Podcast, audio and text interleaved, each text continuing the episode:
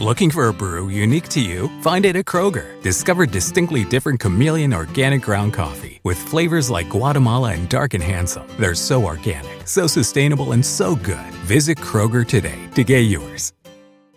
Te preocupas por tu familia, entonces ¿por qué darles solo huevos ordinarios cuando pueden disfrutar de lo mejor? Egglands Best, los únicos huevos con ese delicioso sabor fresco de granja, además de la mejor nutrición como 6 veces más vitamina D, 10 veces más vitamina E y 25% menos de grasa saturada, además de muchos otros nutrientes importantes. Así que ¿por qué no darles los mejores huevos? Porque la manera en que cuidas a tu familia no tiene nada de ordinario, solo Egglands Best. Mejor sabor, mejor nutrición, mejores huevos.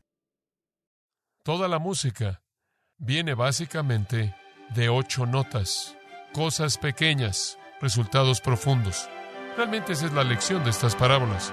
Y si usted entiende eso, usted entenderá lo que estas parábolas están enseñando.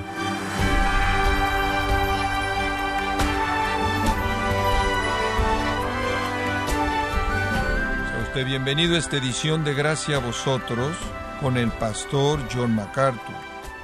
Cuando se trata de las parábolas de Cristo, muchos cristianos solo recuerdan el tesoro escondido, la semilla de mostaza, la perla o el trigo y la cizaña, pero olvidan que comienza diciendo el reino de Dios es semejante a. ¿Qué recuerda usted cuando piensa en las parábolas? En el programa de hoy, John MacArthur nos ayudará a recordar lo esencial de las parábolas de Cristo, que fue revelar la naturaleza del reino de Dios y centrar la atención de los oyentes en el Rey del Reino, Jesucristo mismo. Estamos en la serie Las parábolas del reino, aquí en gracia a vosotros. Abra su Biblia, si es tan amable, en Mateo capítulo 13. De nuevo regresamos a las parábolas de nuestro Señor, Mateo capítulo 13. Comenzando entonces en Mateo capítulo 13, versículo 31. Otra parábola les refirió, diciendo, El reino de los cielos es semejante al grano de mostaza, que un hombre tomó y sembró en su campo, el cual a la verdad es la más pequeña de todas las semillas, pero cuando ha crecido es la mayor de las hortalizas y se hace árbol, de tal manera que vienen las aves del cielo y hacen nidos en sus ramas.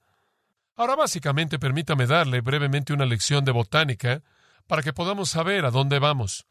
Esta semilla de mostaza en particular hace que crezca un arbusto, como una planta de jardín. Normalmente crece hasta llegar a tener una altura de alrededor de un metro noventa. Y es una planta de buen tamaño. Esa es una hierba de buen tamaño y notará que es colocada en la familia de las hierbas, la canon en el griego, y explicaremos eso en un momento pero con mucha frecuencia crecía hasta llegar a ser de más de dos y medio metros de altura y hay muchos testimonios que han sido escritos por testigos oculares en el este que han visto estos campos, tanto ahora como en generaciones pasadas, que han dado testimonio del hecho de que llegan a ser de más de dos y medio metros de altura. Un escritor habla de que ellas son más altas que un caballo y un jinete. Otro escritor dice que el caballo y el jinete pueden montar debajo de las ramas del arbusto de la mostaza. Ahora ese es un arbusto grande. Y lo que el Señor está diciendo es que no hay una conexión real, aparente, entre lo pequeño que es la semilla y lo grande que es el resultado final. Ahora en ese punto, la guerra teológica se desata. Los críticos que quieren atacar a la Biblia se aferran a esa afirmación. Esto es lo que dicen, ahí está. Como puedes ver, eso prueba que la Biblia no es inerrante porque cualquier persona sabe que una orquídea, una semilla de orquídea salvaje es más pequeña que una semilla de mostaza. Por lo tanto, Jesús, uno, no sabía, y si no sabía, adivina quién no es Él, Dios. O Él sabía que estaban mal, pero Él se rebajó a la ignorancia de ellos. Y después tenemos lo que llaman ellos acomodo bíblico o cultural en donde algunas veces el escritor de la Biblia no dice lo que es verdad. Él dice lo que la gente cree que es verdad simplemente para ser relevante. Y una vez que usted ha abierto la puerta a esa manera de pensar, buena suerte, porque ¿quién va a decir qué es qué? Los críticos dicen, como puedes ver, Jesús está mal. Ahora, o él está mal porque es ignorante, o él está mal porque va siguiendo la corriente del error de ellos. De cualquier manera estamos en problemas, ¿no es cierto? Dice usted, bueno, ¿qué dices tú, MacArthur? Yo digo, él tiene razón. ¿Podemos probar eso? Creo que sí. Observen en el versículo 32 la palabra hortalizas. Lacan, esa palabra se refiere a vegetales de jardín. Vegetales verdes de jardín que son cultivados de manera deliberada para que sean comidos. Es usado en Romanos 14 de esa manera. Se refiere a aquello que es plantado como una cosecha para ser comida, en contraste a plantas salvajes. Estas son las plantas que son sembradas de manera deliberada. Entonces la semilla es una semilla sembrada agriculturalmente para producir vegetales y plantas verdes comestibles. Ahora escuche, de todas las semillas que eran sembradas en el este para producir productos comestibles, la semilla de mostaza era y todavía es la más pequeña. Jesús está hablando dentro de un marco en el cual Él dice lo que es exactamente correcto. Y recientemente esto fue afirmado por un hombre llamado el doctor L. H. Shinners.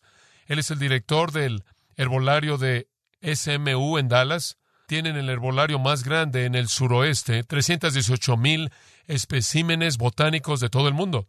Él es un conferenciante regular en el Instituto Smithsoniano. Y él dijo, y cito, la semilla de mostaza, de hecho, habría sido la más pequeña de aquellas que habrían sido identificadas por las personas en el tiempo de Cristo. Las principales cosechas del campo, cebada, trigo, lenteja y frijoles, tienen semillas mucho más grandes como otras plantas que habrían podido estar presentes como arbustos y demás. Hay varios arbustos y flores salvajes que pertenecen a la mostaza, al amaranto, y a otras familias de plantas con semillas que son pequeñas o más pequeñas que la mostaza, pero no habrían sido conocidas o distinguidas por los habitantes. Están en el ámbito salvaje y ciertamente no habrían sido plantadas como una cosecha. Fin de la cita. ¿No es eso maravilloso? ¿No es maravilloso que cuando Jesús habla de semillas, Él tiene la razón? Y si podemos confiar en Él con el asunto de las semillas, puedo confiar en Él con la eternidad. Shinners procedió a decir, y cito, la única planta de cosecha moderna, la única planta de cosecha moderna en existencia, con semillas más pequeñas que la mostaza es el tabaco, y esta planta es de origen americano y no creció en el mundo antiguo hasta el siglo XVI o más tarde. Fin de la cita. Entonces, cuando Jesús dijo que un hombre sembró la semilla más pequeña que jamás ha sido sembrada, él estaba en lo correcto. Además, él dijo, bueno, vean lo que dice en el versículo 32. Pero cuando ha crecido es la mayor de las hortalizas y se hace árbol. Cualquier persona sabe que no se vuelve un árbol. Mire, él no está hablando aquí de un árbol que se usa para talar, para obtener leña. Él está hablando de un arbusto tan grande que tiene las propiedades de un árbol. ¿Y cuál es la propiedad que tiene un árbol? ¿Qué dice el resto del versículo 32? De tal manera que vienen las aves del cielo y hacen nidos en sus ramas. Hay muchos arbustos en los que las aves no pueden vivir. Por cierto, la palabra nidos ahí en el versículo 32 es un término griego muy intenso que significa que hacen su hogar ahí, construir un nido y quedarse. Digo, tenemos pequeños arbustos en nuestro jardín, pero si un ave tratara de construir un nido, se doblaría y los dejaría en el suelo y todos los huevos terminarían cayéndose. Este es grande. Y nos dicen también los botánicos que en cierta época del año las ramas se vuelven rígidas y las aves construyen sus nidos ahí. Muy preciso. Ahora Jesús también aquí estaba hablando proverbialmente. Él no estaba tratando de dar una lección de botánica y la gente no necesita ser quisquillosa por esto, pero si usted quiere ser quisquilloso, adelante. Él está en lo correcto. Pero lo que él básicamente está haciendo es hablar de manera proverbial. Y para el judío, debido a que la semilla más pequeña que jamás conoció era una semilla de mostaza. La semilla de mostaza se volvió proverbial para algo pequeño. Digo, tenemos proverbios. Una persona es tan sabia como un búho. Ahora no queremos decir que lo más inteligente en el mundo es un búho. Bueno, ni siquiera sé de dónde viene, pero usamos proverbios como ese. Ahora Jesús simplemente tomó uno de sus proverbios, suele hacer uno, y resulta que este era correcto, pero era usado de manera proverbial. Por ejemplo, los judíos hablaban de una gota de sangre tan pequeña como una semilla de mostaza. Hablaban de una pequeña brecha de la ley mosaica siendo una contaminación del tamaño de una semilla de mostaza. Ellos hablaron de una mancha en un animal del tamaño de una semilla de mostaza. Hasta el día de hoy los árabes hablan de fe que pesa la cantidad de una semilla de mostaza. Y nuestro Señor inclusive usó el mismo proverbio en Mateo 17:20 cuando él dijo, si tuvierais fe como un grano de qué? Semilla de mostaza, podrías decirle a este monte, quítate y se movería. Entonces era proverbial, y él simplemente está usando una historia con un proverbio que ellos usaban. Pero en su sabiduría infinita y maravillosa, él escogió un proverbio que ellos usaban que era correcto. Ahora usted entiende lo que la parábola dice. Ahora le voy a decir lo que significa. En primer lugar, el reino comenzará qué? Pequeño. Va a comenzar pequeño.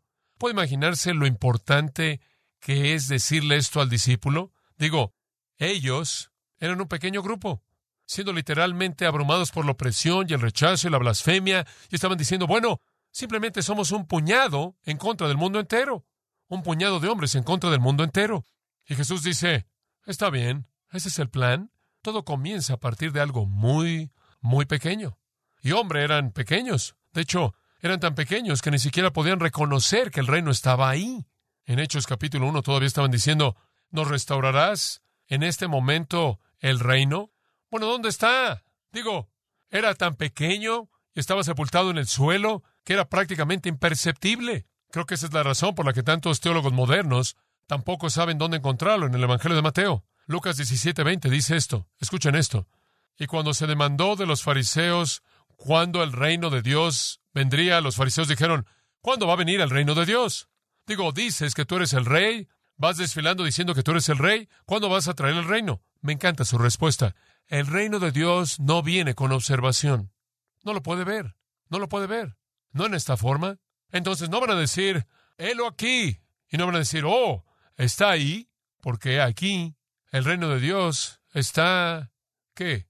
En medio de vosotros dentro de ustedes.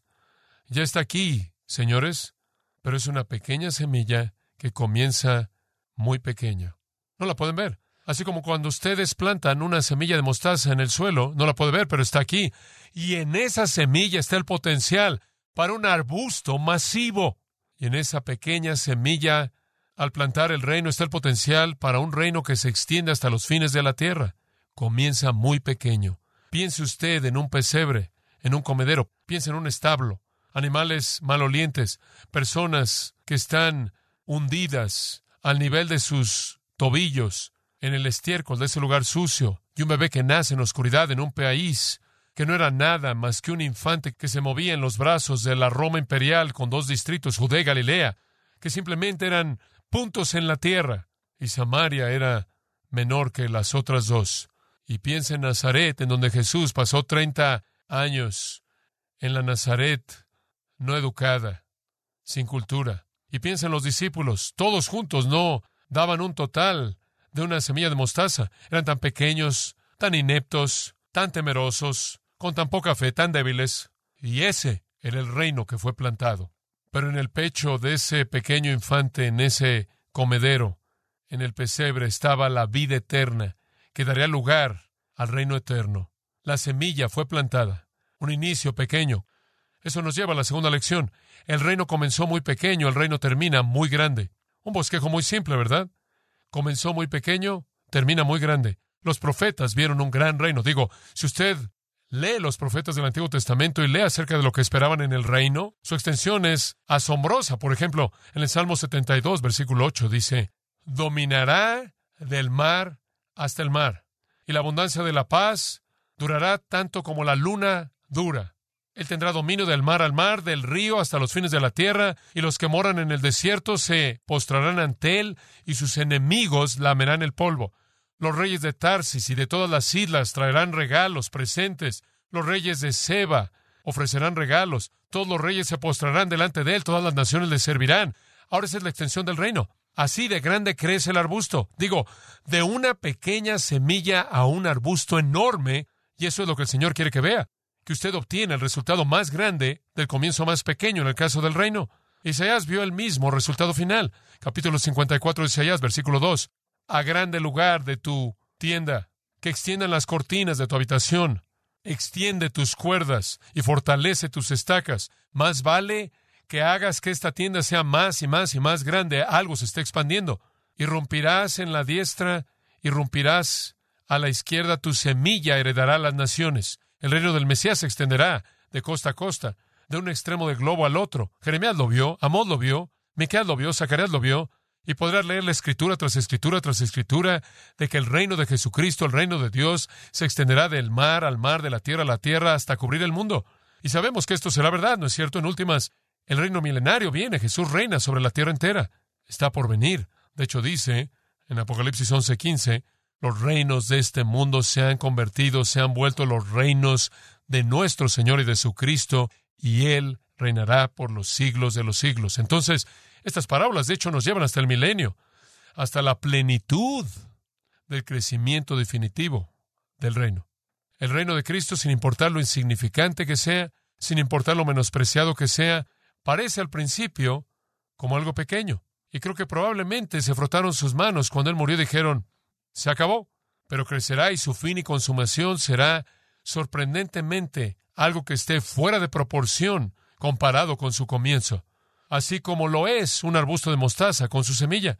Ahora esta parábola tiene la intención de alentarnos. Realmente, digo, no sé usted, pero a veces yo me desanimo, simplemente piense, no importa qué tanto nos esforzamos, siempre parecemos ser aplastados y ahogados por el mundo malo que nos rodea. Si yo me siento así, ¿se puede imaginar cómo se sintieron ellos? Digo, sé que hay otras personas que creen en esta ciudad y en otras ciudades y en otros estados y otros países en todo el globo terráqueo. El pueblo de Dios está ahí y hay gente que está viniendo a Jesucristo. Pero aún así, a veces me siento como si la batalla es intensa y que en cierta manera somos la minoría.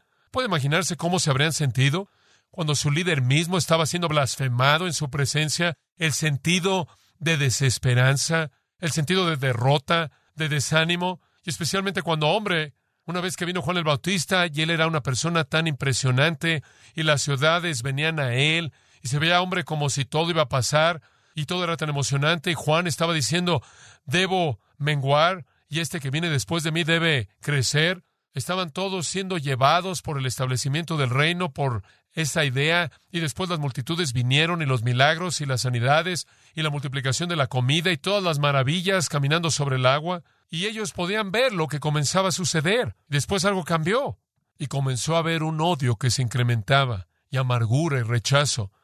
Y entonces el Señor dice, va a comenzar pequeño, pero va a terminar grande. Vamos a ganar al final. El reino se va a extender por la faz de la tierra y hasta la eternidad, por los siglos de los siglos, y vamos a ser parte de ese reino eterno. Después hay otra nota que creo que es tan interesante. Él dice, esto crece tanto que las aves del cielo vienen y establecen su residencia, construyen su nido y viven en sus ramas. Ahora, ¿qué es lo que estas aves representan? Algunas personas creen que representan a demonios, algunas personas creen que representan maldad.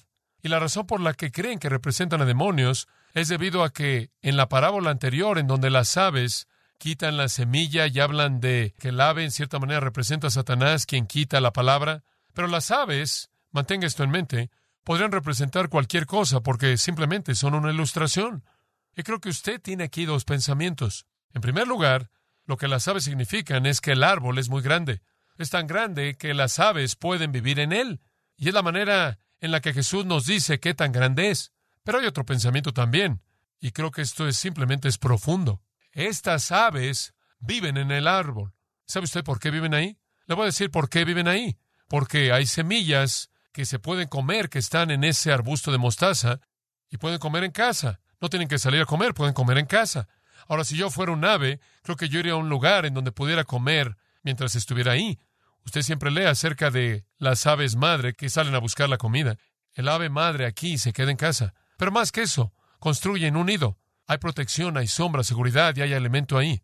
Eso es interesante. Acompáñeme por un momento a lo que creo que es una gran explicación de esto. Daniel capítulo 4. Daniel 4. Nabucodonosor, rey de Babilonia, el más grande de todos los imperios mundiales, tiene un sueño. Y este es su sueño, realmente un sueño interesante, versículo 10 de Daniel 4. Estas fueron las visiones de mi cabeza en mi cama.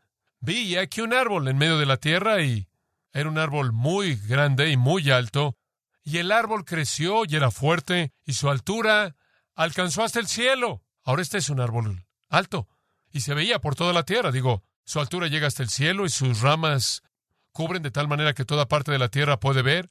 Este es un árbol grande. Su fruto era abundante y en él había alimento para todo mundo. Las bestias del campo encontraron sombra debajo de él, y las aves del cielo moraban en él, y toda carne se alimentaba de él. Ahora, ¿qué es esto? ¿Qué estaba viendo él? Daniel responde eso en el versículo 20. Daniel entra y dice, permíteme decirte lo que era. El árbol que tú viste, que creció y era fuerte, cuya altura alcanzó hasta el cielo, y sus lados a toda la tierra, cuyas hojas eran hermosas y su fruto abundante y había alimento para todos, debajo del cual las bestias del campo moraban, y en cuyas ramas las aves del cielo tenían su habitación. ¿Eres tú, oh rey? Tú has crecido y te has vuelto fuerte, porque tu grandeza está creciendo y alcanza hasta el cielo, y tu dominio hasta los fines de la tierra. ¿Qué está diciendo? Él está diciendo el imperio babilonio se ha vuelto como un árbol, y todas las naciones del mundo están encontrando su consuelo, su seguridad, su alimento en ese árbol. Y sabe una cosa, Babilonia trajo cultura al mundo, trajo educación al mundo, trajo arquitectura al mundo, trajo prosperidad al mundo, trajo un sentido de paz al mundo.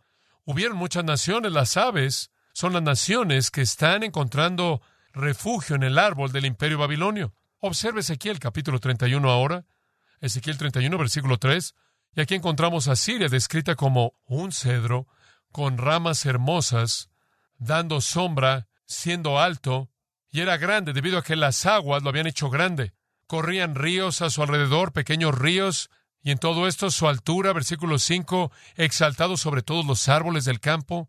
Sus ramas eran largas debido a la multitud de aguas que tenía. Todas las aves del cielo hicieron su nido en él. Y todo esto está diciendo que cuando usted tiene a una potencia mundial dominante enorme, muchas otras pequeñas encuentran refugio en las ramas. Ahora podríamos tomar eso políticamente y llevarlo a la actualidad y podríamos decir que tradicionalmente, históricamente, por ejemplo, los Estados Unidos se ha convertido en un gran árbol en el cual muchas otras naciones han encontrado refugio en nuestras ramas, ¿verdad? Educación, ayuda en muchas, muchas maneras. Esa es la ilustración secular que él está usando.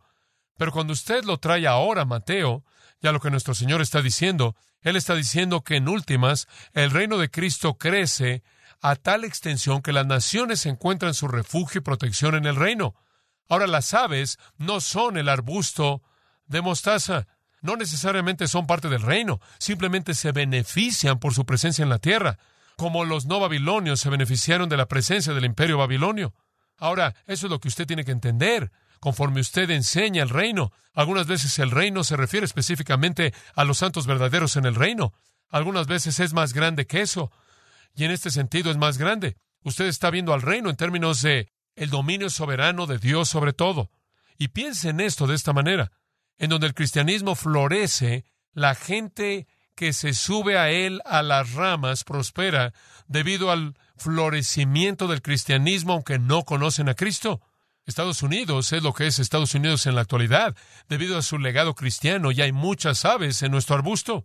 No son cristianos, pero se benefician, ¿no es cierto? La dignidad de la vida en Estados Unidos, el sistema de jurisprudencia, la ley, el sentido de lo que está bien y lo que está mal, que tradicionalmente ha sido nuestro, la educación, la libre empresa, la dignidad de una mujer, el cuidado de los niños, todo esto emana de la verdad cristiana. Toda gran reforma, todo movimiento de reforma en la historia ha tenido en sus raíces verdad bíblica. En donde el reino se ha extendido, usted tiene un ambiente de protección para la gente que ni siquiera está verdaderamente en ese reino. Es algo así como en términos de un macrocosmos, lo que 1 Corintios 7:14 es en un microcosmos, en donde dice que si usted está casado con un incrédulo y el incrédulo quiere quedarse, que se quede porque él es santificado en la presencia de un creyente. En otras palabras, un incrédulo casado con un creyente se beneficia simplemente por estar cerca de alguien que recibe la bendición de Dios. Digo, si estoy casado contigo y no eres cristiano, y Dios está derramando bendición en mí, vas a recibir algo de ello, por lo menos para el día de hoy y en la actualidad. Y entonces eres abrigado en mi árbol. Y a nivel de macrocosmos, cuando el reino se expande por todo el mundo, la gente que encuentra refugio dentro de ese reino escuche, lo puede ver de cualquier manera, todo termina siendo lo mismo, son las personas más bendecidas en términos de vida humana.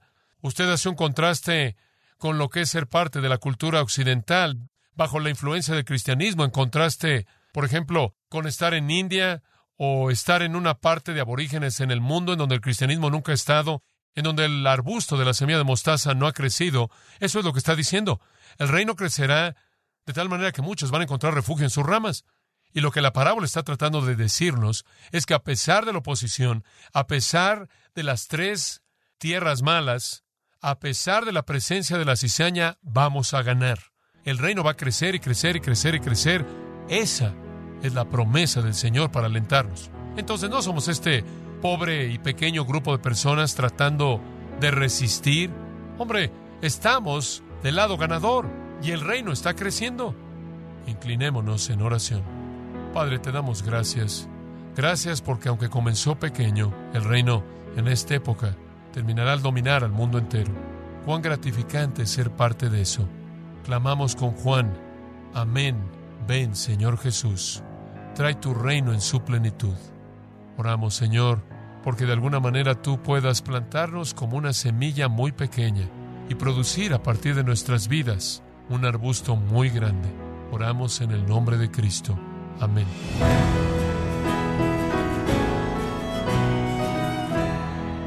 Qué palabras de aliento nos dio John MacArthur. No somos un grupo de personas que intentan defender el fuerte a toda costa sino que estamos del lado de los ganadores y el reino de Dios está creciendo, nos encontramos en la serie Las parábolas del reino, aquí en gracia a vosotros. Estimado oyente, tenemos a su disposición la Biblia MacArthur en la versión La Nueva Biblia de las Américas, que reúne la traducción moderna más literal disponible en español en Latinoamérica, junto con el trabajo pastoral y la erudición de más de 35 años de John MacArthur, para lograr, junto con la versión Reina Valera 60, la Biblia de estudio más exhaustiva del mercado. Puede adquirir la Biblia MacArthur versión, la nueva versión de las Américas, visitando nuestra página en gracia.org o en su librería cristiana más cercana pudiendo descargar todos los sermones de esta serie, las parábolas del reino, así como todos aquellos que he escuchado en días, semanas o meses anteriores, y pudiendo leer artículos relevantes en nuestra sección de blogs, ambos, en gracia.org. Si tiene alguna pregunta o desea conocer más de nuestro ministerio, como son todos los libros del pastor John MacArthur en español, o los sermones en CD que también usted puede adquirir, escríbanos y por favor mencione la estación de radio por medio de la cual usted nos escucha en gracia a vosotros. Es importante conocer no solo el país y ciudad de donde usted nos escucha, sino también la radio. Para quienes contactan nuestro ministerio por primera vez, pueden solicitar una copia del mensaje de promoción sin costo alguno, un mensaje por oyente únicamente. Si usted vive en los Estados Unidos o Puerto Rico, escríbanos a Gracia Vosotros, P.O. Box 4000, Panorama City, California 91412. O puede escribirnos a través del siguiente correo electrónico radio arroba bueno, en nombre de John MacArthur y el personal de este organismo, queremos darle las gracias por su tiempo y sintonía y queremos pedirle que no deje de orar por este ministerio, como también por la estación de radio por la cual usted nos escucha de lunes a viernes. Este es su amigo Miguel Contreras, invitándola a que sintonice nuestra próxima edición para que juntos continuemos desatando la verdad de Dios un versículo a la vez no se lo pierda, aquí en Gracia Vosotros.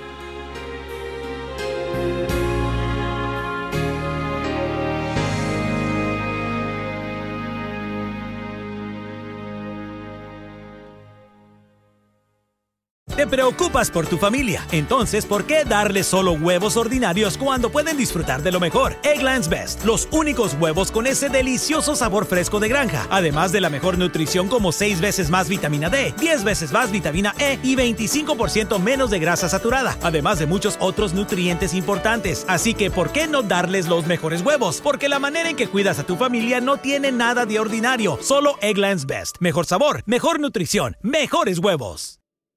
Para celebrar los precios sorprendentemente bajos de State Farm, le dimos una letra sorprendente a esta canción. Llamando a State Farm encontré estos precios bajos y cambié. Con precios sorprendentes ahorro mes a mes. Ahorrando dinerito está todo bien. Como un buen vecino, State Farm está ahí